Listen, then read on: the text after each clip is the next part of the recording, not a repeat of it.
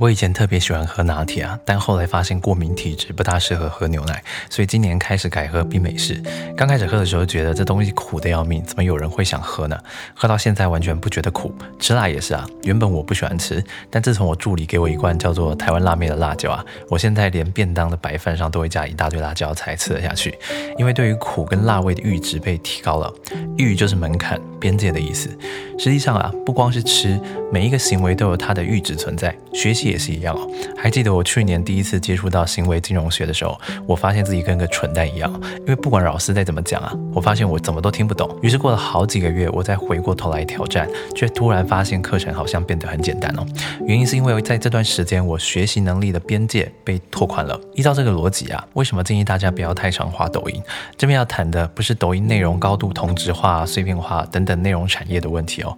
实际上，大多数人都把抖音给过度妖魔化了，因为里面还。还是有不少极富创意的内容，也有不少认真的知识型创作者。只是啊，当我们看久了有趣的东西，我们就容易对生活反感。这道理很简单啊，因为我们能够产生快乐感的阈值被提高了。当你透过手指简单摆动，在三十秒之内就能获得满足跟快乐感，你还会觉得生活有趣吗？大部分人的生活并没有像短影片这么有趣。这是为什么很多人看抖音会上瘾的一个原因哦，因为想要借此逃离无趣的现实生活。这也是为什么有一句话是这么说的：当你习惯做简单的事，生活就会变得困难；而当你习惯做困难的事，生活就会变得简单。